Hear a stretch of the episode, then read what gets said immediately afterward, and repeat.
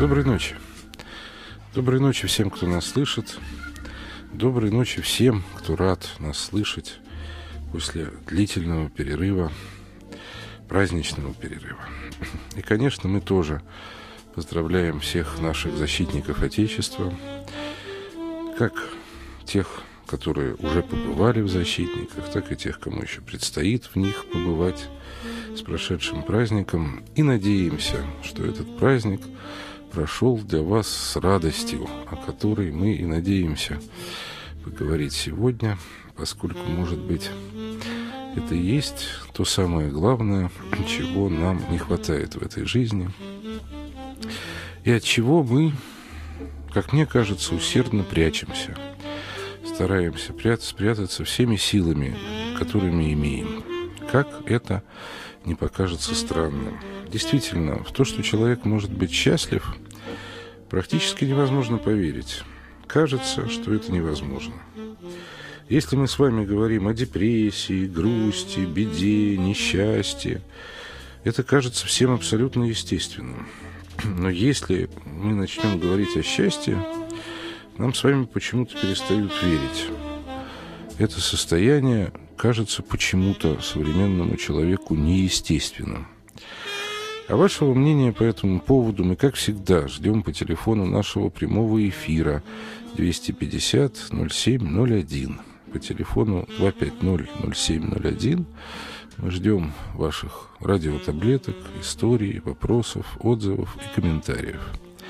Как всегда, в этот поздний час, когда сгустились тени у микрофона Радио России – программа «Серебряные нити» и я, ее ведущий Александр Данилин, с искренним желанием рассказать вам старинный, бородатый анекдот о том, как однажды к моему коллеге, э, психиатру, пришел пациент и сказал, «Вы знаете, мой терапевт меня к вам отправил. Бог его знает, почему он велел мне показаться вам. Я счастлив в браке, у меня есть работа, которой я увлечен. Есть несколько человек друзей. Есть многие, много забот, но эти заботы связаны с детьми и потому радостные. вообще у меня все хорошо. «Да», — сказал психиатр и потянул руку к картотеке, чтобы достать чистую психиатрическую карточку. «И давно все это с вами приключилось?» Во всяком случае, я запросто могу себе представить такого своего коллегу. Обратите внимание, чуть ли не единственное удовольствие, которое мы испытываем в наших дружеских разговорах порой, или в разговорах по телефону, например, это обсуждать друг с другом свои несчастья. Единственное удовольствие, которое у нас есть, это говорить о несчастьях. Вы только посмотрите на людей, которые рассказывают про собственное несчастье. Какими они в этот момент становятся счастливыми, боже мой. Они приходят даже к нам, к психиатрам, только для того, чтобы рассказать о своих несчастьях. Еще платят за это деньги, если эти врачи частные, разумеется.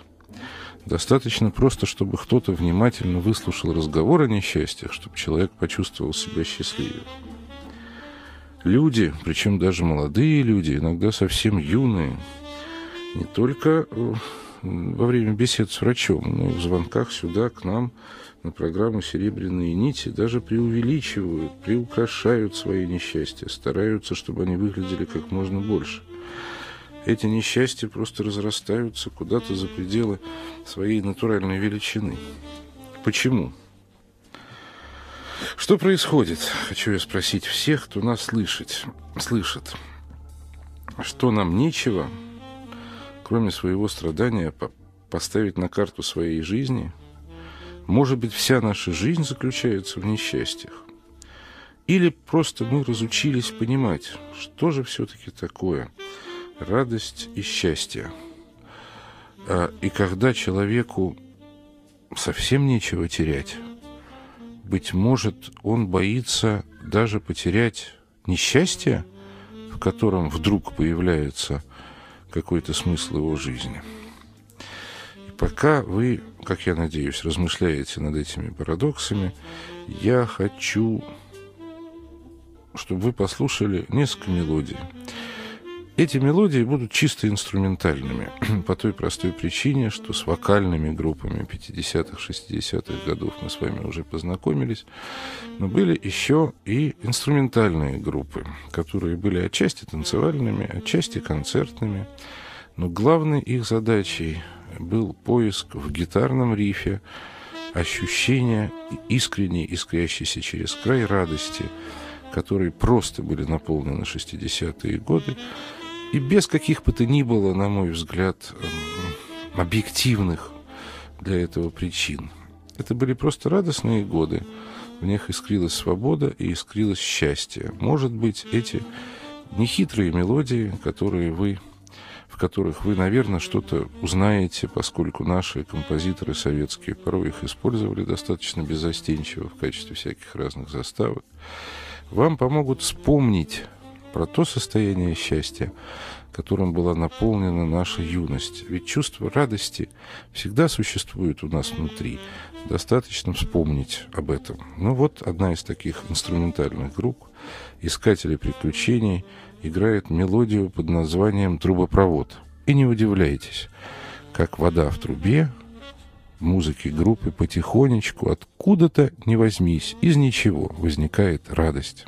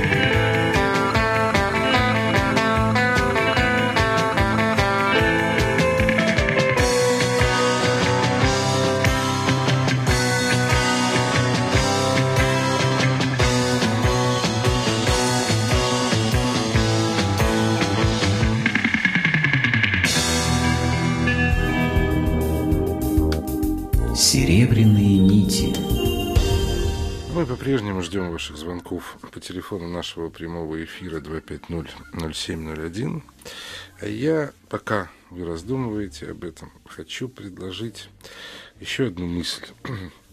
Ну вот, э, если уж вспоминать анекдоты, то мне вспоминается еще одна история о том, как в военном лагере отряд новобранцев только что вернулся к себе в бараке после бесконечного марша под палящим солнцем. «Что это за жизнь?» — сказал один из солдат. «Много миль вокруг нет никакой жизни. Сержант, который себя считает Иваном Гроздым. Ни женщин, ни выпивки, никаких удовольствий. И кроме всего прочего, мои ботинки, э, ну или сапоги, как хотите, да, малы мне ровно на два размера. Ну вот, как минимум этого можно избежать», — сказал сосед по казарме. Почему бы тебе не выписать другую пару сапог? Ой, ты знаешь, вряд ли я это сделаю. ведь снимать эти сапоги – единственное удовольствие, которое мне осталось. Э, между прочим, не такой простой анекдот, как может показаться на первый взгляд, поскольку, ну что, единственный способ получить удовольствие – это попытаться хоть на время избавиться от досаждающих нам неприятностей и вообще – вот э, есть слова, в которых, по-моему, мы запутались. Удовольствие, счастье, радость, блаженство. Думаем ли мы о том, что они значат? И откуда эти слова берутся, если разница в их использовании? Потому что, как мне кажется, эта разница начинает потихонечку смываться, растворяться и становится почти незаметной не считаем ли мы удовольствие радостью и удовольствие счастьем? Может быть, удовольствие – это какая-то симуляция, какая-то подделка под то, что мы на самом деле с вами внутренне ощущаем как радость. У нас с давних пор хранится одна записанная вечная история в таком современном исполнении. Может быть, она сможет подсказать нам ответ – Прошло совсем немного времени после того, как боги создали человечество, как они начали осознавать свою ошибку. Их творение было настолько умелым, полным любопытства и желания познания, что в тот момент, когда оно бросит вызов богам, чтобы опровергнуть их превосходство, казался лишь вопросом времени. Чтобы утвердить свое преимущество – боги собрали большую конференцию, где собирались обсудить возникшую проблему. Были созваны боги из всех известных и неизвестных миров. Обсуждение было очень долгим и детальным. Все боги были совершенно уверены в одной вещи. Разница между ними и смертными состояла в качестве тех возможностей, которыми они обладали. В то время как люди имели собственное «я» и относились к внешнему, материальному миру, боги обладали духом и душой и пониманием того, как устроен внутренний мир. Опасность состояла в том, что рано или поздно люди захотят того же. Боги решили спрятать свои драгоценные ресурсы. Возник вопрос «где?». Именно этот вопрос стал основной причиной столь длительных и ожесточенных споров на Великой конференции богов. Некоторые предлагали спрятать их на вершине самой высокой горы. Но все скоро поняли, что рано или поздно люди доберутся до вершин самых высоких гор. И глубочайшие впадины на дне океана будут открыты. И источники уйдут в землю. И самые непроходимые джунгли могут выдать свой секрет. И механические птицы покорят небо и космос. И луна, и планеты станут местом прогулок туристов. И даже мудрейший и самый творческий из богов притих, потому что все можно было исследовать и найти, если очень захочется. Наконец, самый младший из богов, который молчал до этого момента, открыл рот. Почему бы нам не поместить их внутрь каждого человека? Они ни за что не догадаются искать его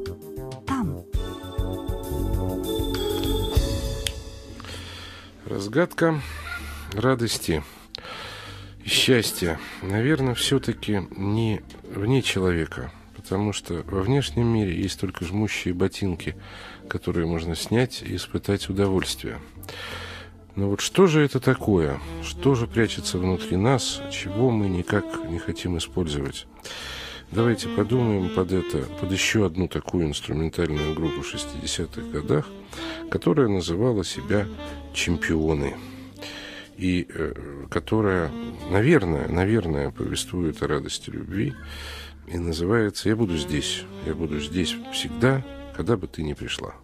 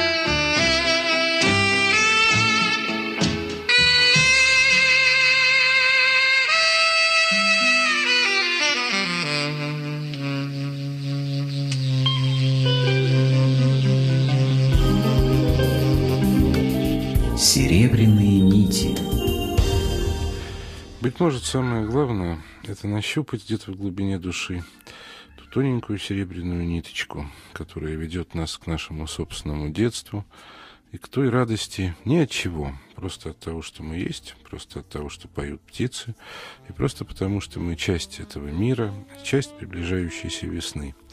Может быть, это и есть самый простой рецепт, а у нас в эфире уже собралась целая очередь из звонков.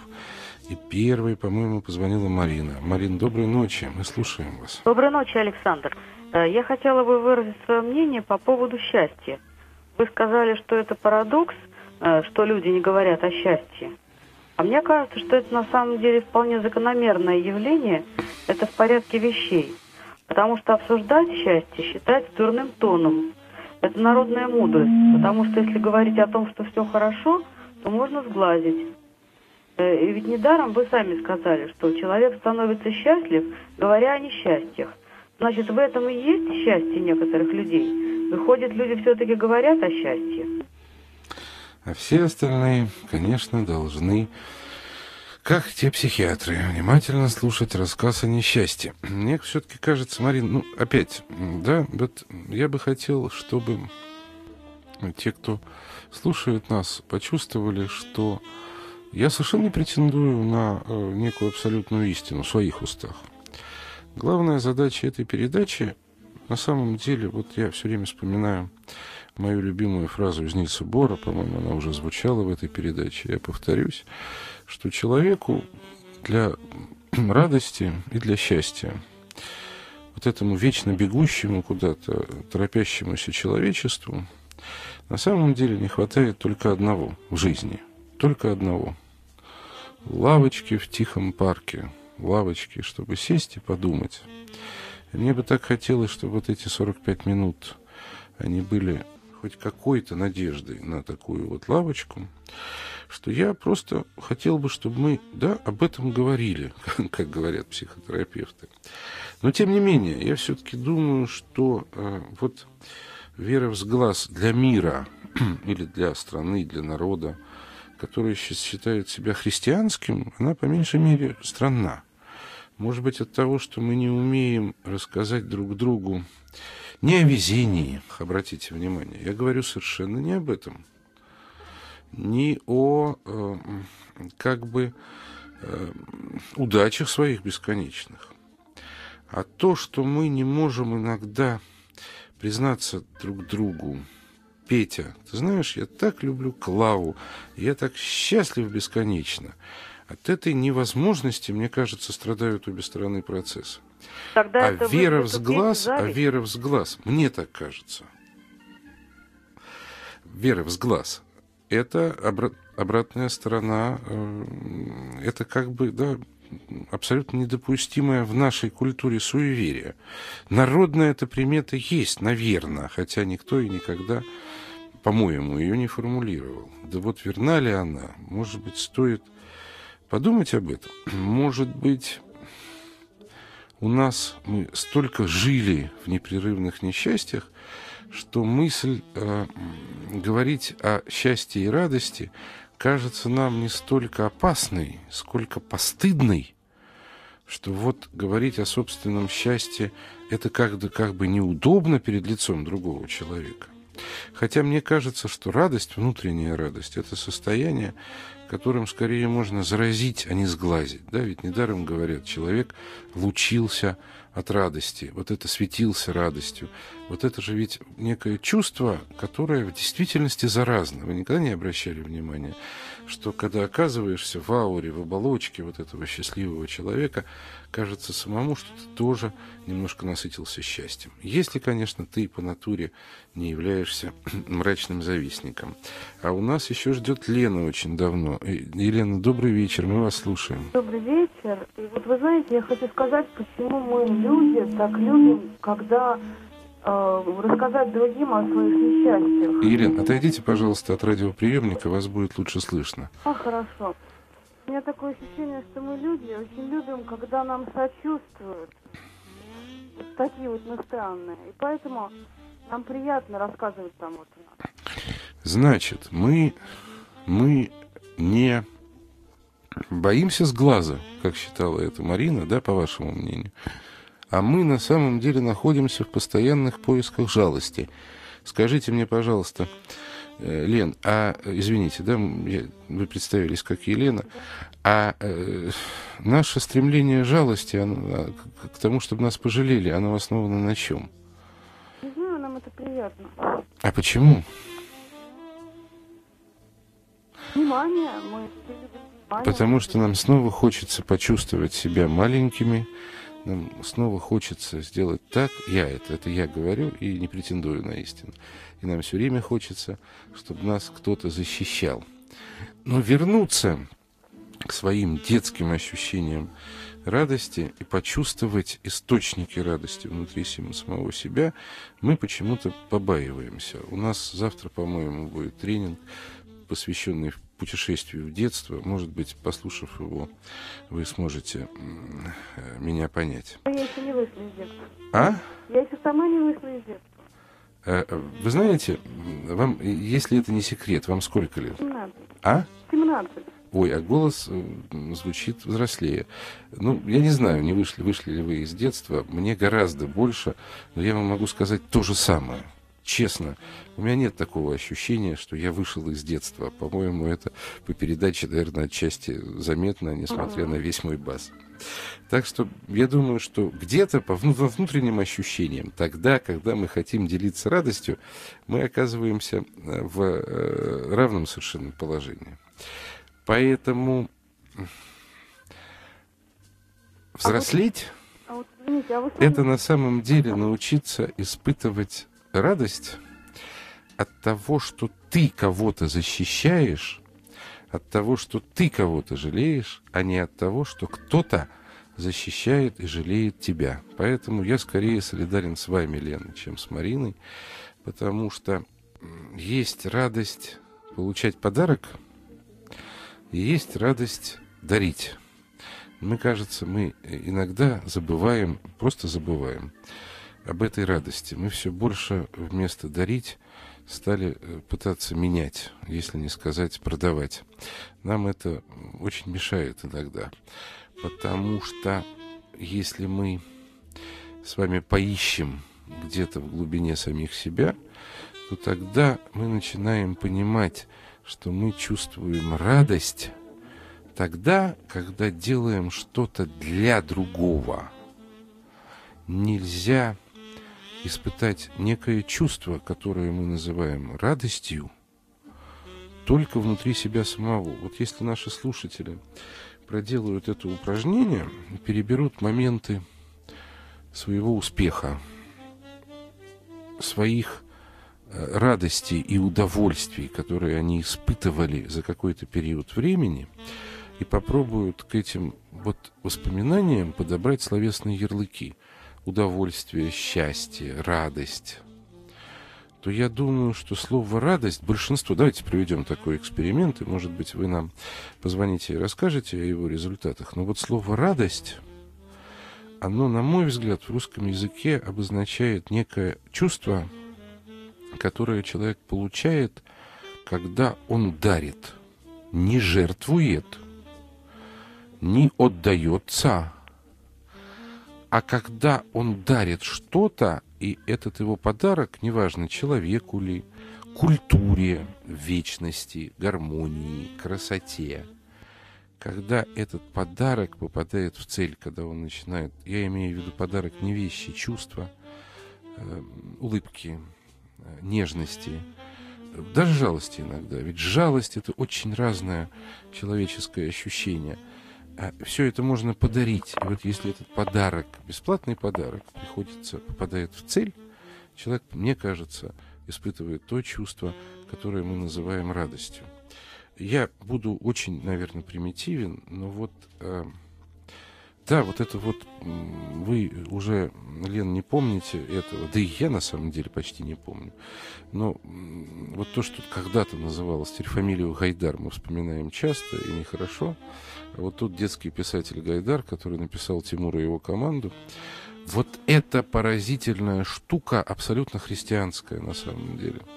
Когда движение тимуровцев помогателей, которые оставались в тайне, в секрете, и загадочным образом помогали людям, которым было плохо, когда оно захлестнуло всю страну, когда люди, пожилые теперь люди, которые когда-то были тимуровцами, об этом рассказывают, они рассказывают об этом в захлеб с чувством искренней радости. Хотя, наверное, это только, ну, как бы одно из этих чувств.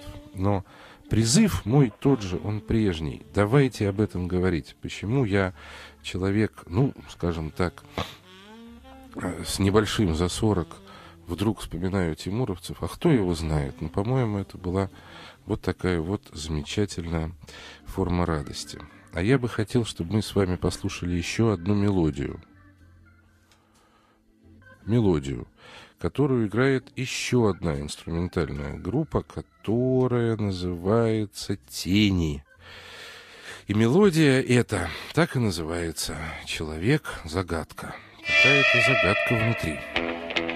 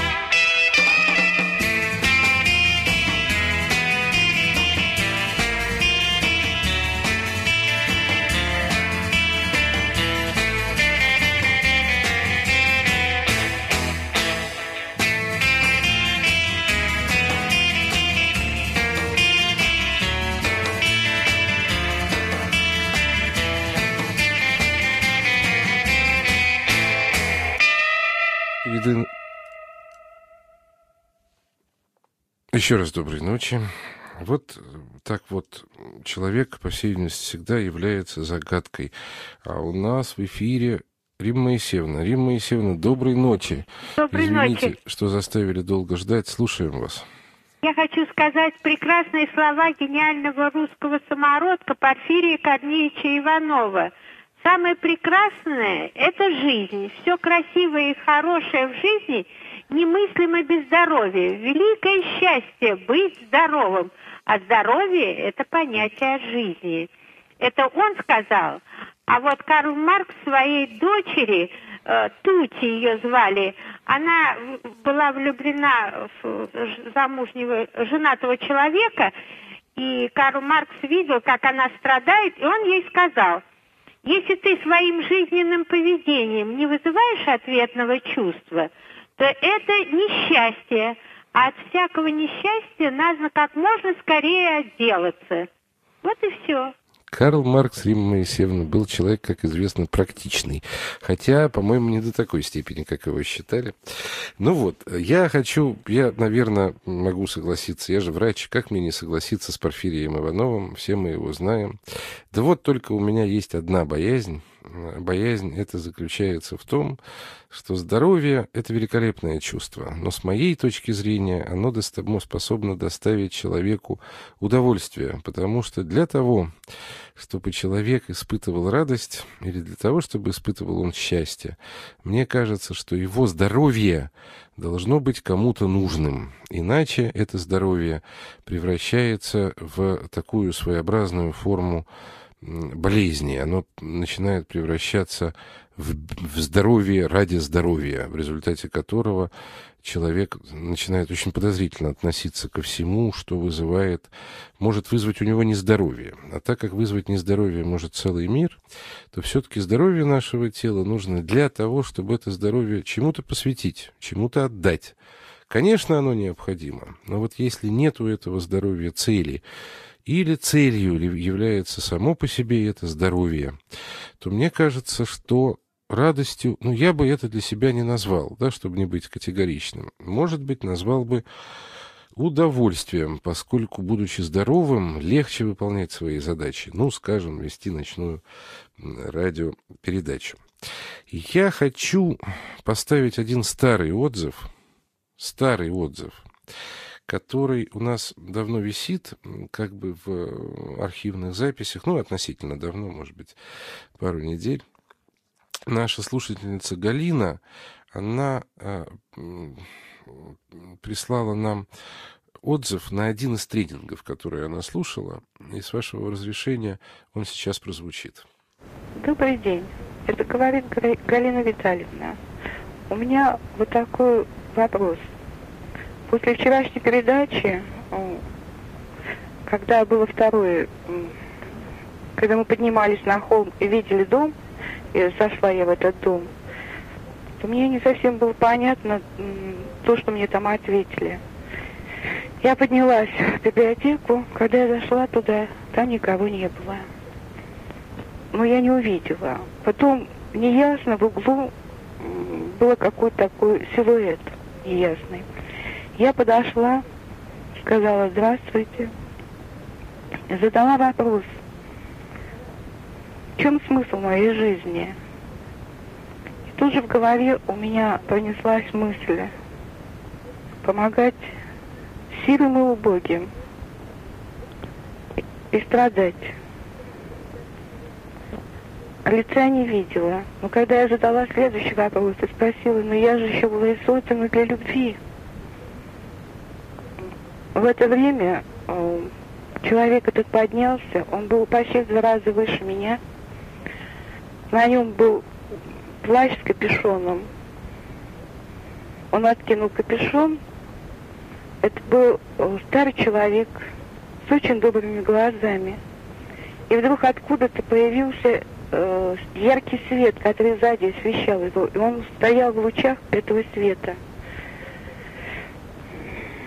Он мне сказал, да.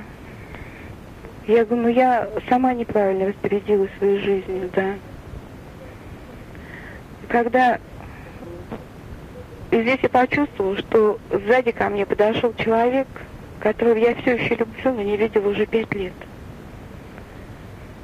И я продолжала спрашивать, ну, мне ведь еще так много надо сделать, а у меня уже возраст, такие болезни, у меня уже нет сил, но мне еще надо делать. Тогда он взял и перекрестил меня. Я опустилась на колени, поцеловала его руку, сказала спасибо и ушла. Когда я шла назад э, по лестнице, спускаясь э, с Сергеем, с этим человеком, которого я люблю, вот, лестница была э, не в паутине, а чистая, хорошая. Зашла, когда я в дом, а в доме был полумрак. То есть э, трудно было надо было подойти к картине, чтобы ее рассмотреть. Мы походили по дому, вышли на улицу, а на улице был яркий свет солнечный. Мы спустились э, с этой горы вниз, стали, остановились в роще, повернулись лицом к дому. Он был весь освещен солнцем, белые стены. И красная крыша, черепичная. Мы стояли на него, смотрели. Шумели деревья, пели птицы, на душе было радостно. Сергей положил мне руку на плечо, прижал меня к себе. И у меня такой был покой и такая радость на душе. Спасибо. У нас есть еще один отзыв такого же плана, я думаю, что мы поставим его в следующей передаче, чтобы на нас не обижалась Анна, которая прислала этот отзыв. Я хочу обратить ваше внимание на последние слова Галины и сказать Галине самой. Наверное, этот вот, вот это вот э, ваше видение, эти ощущения, которые вы пережили в доме, они и есть то, что человек называет радостью. Я не буду расшифровывать то, что сказал ваш мудрец, высокий, мудрый человек внутри вас – но мне кажется, он сказал то, о чем говорим мы. Он сказал, дарите себя, потому что как иначе вы можете помочь сирым и убогим? Просто дарите, дарите свою любовь, светитесь ею. И, может быть, те болезни, на которые вы намекаете, уйдут. Почувствуйте этот цвет, попробуйте пронести с собой свою любовь и свою радость.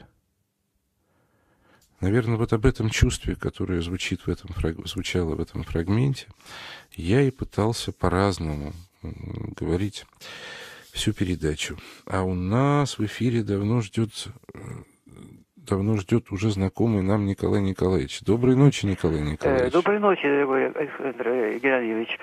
Ну вот, э, пролетают так быстро эти 45 минут, что мне приходится опять быть очень говорить быстрее, чем хотелось бы, и лаконично.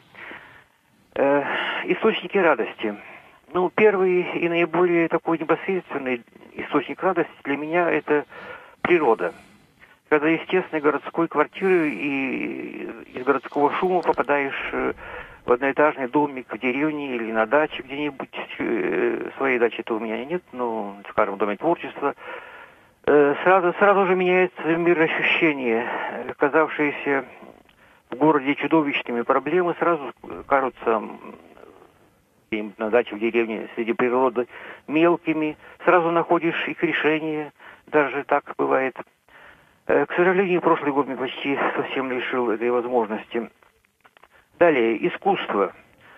Конечно, радость от любимого произведения или от того, что Э, открыл для себя новое какое-то хорошее произведение, это тоже существенный источник радости. Третье, конечно же, источник радости для меня как человека искусства, это радость, если сам самому удалось написать музыкальное сочинение, которым э, остаешься полностью доволен. Николай Николаевич, да. не сердитесь на меня, но я вас прерву поскольку я думаю, что этот разговор, который заслуживает гораздо большего, чем те 45 минут, которые да, так да, стремительно да. пролетели сегодня. И я хочу вот что сказать. Просто уж извините от себя, как бы э, попробовать выделить то невероятно важное, что содержится в вашем звонке. Я хочу сказать, что радость — это то состояние, когда мы отстраняемся от суеты, вот именно, в, сторону, да. в сторону вечного, вечного, вечного и нетленного природы как бесконечности, искусства как бесконечности. Да. И, возможно, возможно, другого человека, если он нам чувствует и понимает, как некого бесконечного чувства, которое творит этот мир. Давайте продолжим этот разговор и завтра, и послезавтра, потому что наступает весна. А для того, чтобы мы вспомнили весну ваших, в наших душах, на прощание, как всегда, Кони Фрэнсис, Кони Фрэнсис поет крошечную песенку, которая начинается словами «И оркестр исполняет...» Так хочется закончить на этом передачу. «И оркестр исполняет старинную мелодию, которая, как я надеюсь, для нас является одним из символов радости». You all know the story about